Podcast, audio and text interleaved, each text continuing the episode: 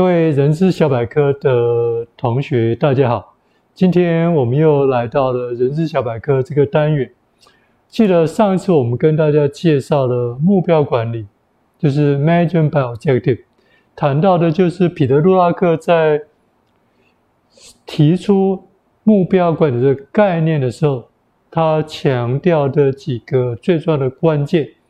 就在目标设定的过程当中。我们最重要是要透过参与的过程，去形成主管跟员工之间的共识，最终是希望达到自主管的目标。这中间，也就是希望透过员工跟主管在设定目标的共识，让员工对目标产生一定程度的认同，之后产生责任感，最终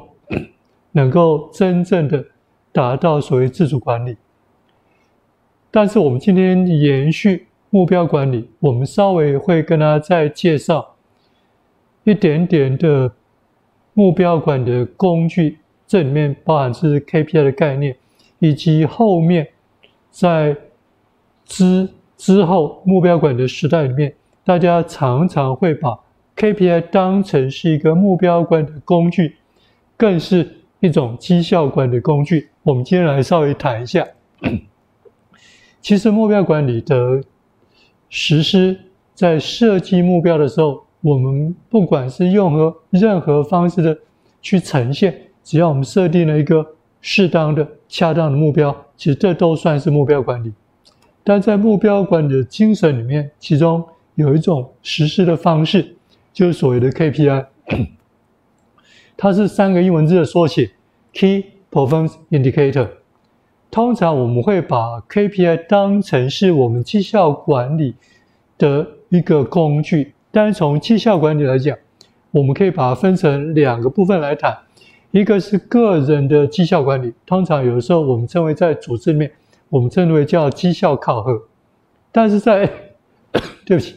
在一个企业里面，通常我们从组织面，我们会谈一个企业。或者一个组织的经营管理绩效，这两个是属于不同的层面。通常一般大家都把 KPI 用在的是绩效管理的或绩效考核的一个工具。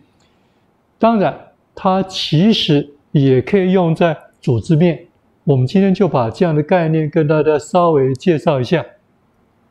从个人面的绩效来讲，我们在进行绩效考核的时候，可以分成三个部分。我们第一个称为叫结果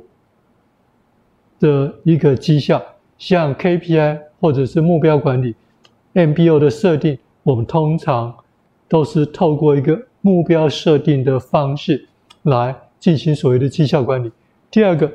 在执行工作或者是达成目标的过程过程当中，这里面包含的是我们通常在工作中需要跟别人去做沟通协调。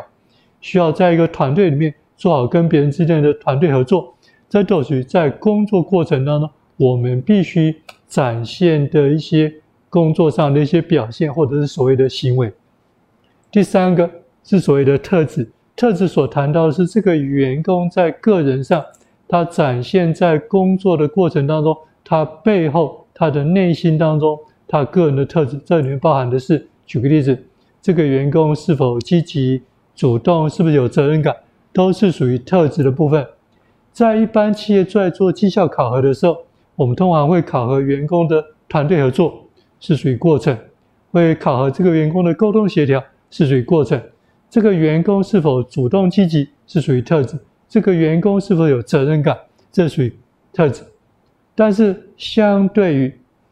过程跟特质，通常它是比较主观的，所以我们希望能够建立一个。比较明确的结果，我们透过结果来加以客观衡量。目标管理跟 KPI 就是在这样的一个概念底下被运用在组织的绩效考核的过程当中。但是 KPI 不仅仅是运用在个人的绩效考核上面，对一个企业或一个组织的运作来讲，我们希望能够全面性的去衡量。一个企业或一个组织的绩效表现，这时候我们可以从组织的角度，按照不同的部门举个例子，我们公司通常会有所谓财务部、人力资源部、生产或制造部，或者是行销部，或者研发部，或咨询部、采购部，根据各个不同的部门，他们在整个组织架构里面所扮演的角色跟责任，我们期望他达成这个部门有什么样的绩效表现，我们把这些绩效表现的结果转化成一些所谓的 KPI 的指标。所以说，在经营绩效里面，我们通常会对对每一个部门会要求他去定 KPI，代表是这个部门的绩效。但是从整个组织里面来说，我们也可以跟我们的作业流程做整合。举个例子，我们通常讲作业流程会从所谓的 input、process 跟 output，任何一个工作流程都牵涉到它的 input，以及它的处理作业叫 process，还有它的产出叫 output。所以说，从输入到处理到产出，这里面其实每一个部门、每个员工的工作都脱离不了这样的一个流程的概念。但是从组织最前端，可能我们会从我们的供应商供应端开始，是属于 input，到最后我们的所有的产出是要提供给我们什么？给我们的顾客端。所以说，在整个从供应商端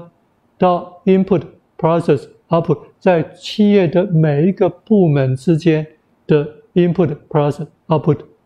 到最后把我们的产品或服务提供给顾客，这个整个的过程当中，我们去订定适当的 KPI，去衡量我们在不同的阶段有些什么样的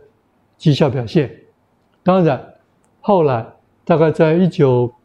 九五年左右，有一个非常重要的。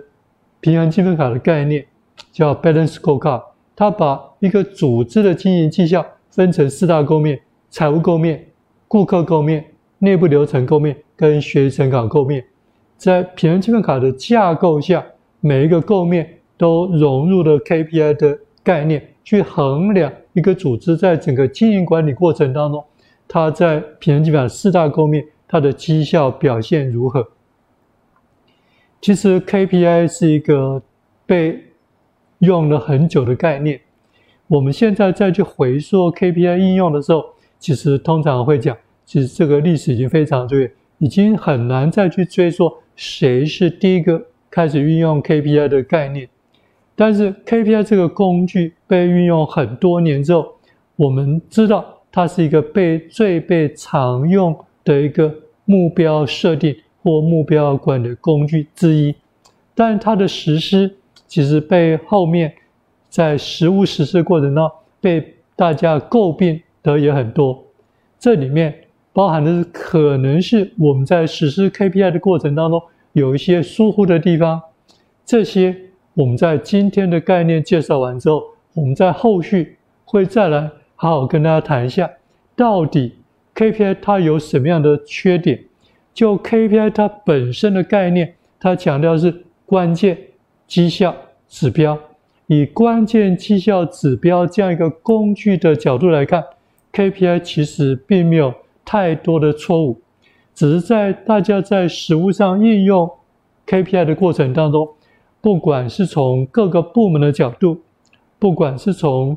所谓的流程的角度，不管是从平衡积分卡的四大构面的角度。这里面所包含的是整个组织经营绩效的一个考量，也算是一个整个全面性的考量。但是它也可以运用在个人的绩效的考核。这里面包含刚刚我讲的个人的绩效分成结果面的绩效，也包含的是过程面的绩效，还有所谓特质面的绩效。KPI 当运用在个人绩效考，它最适合运用的是。个人在工作的结果面的绩效，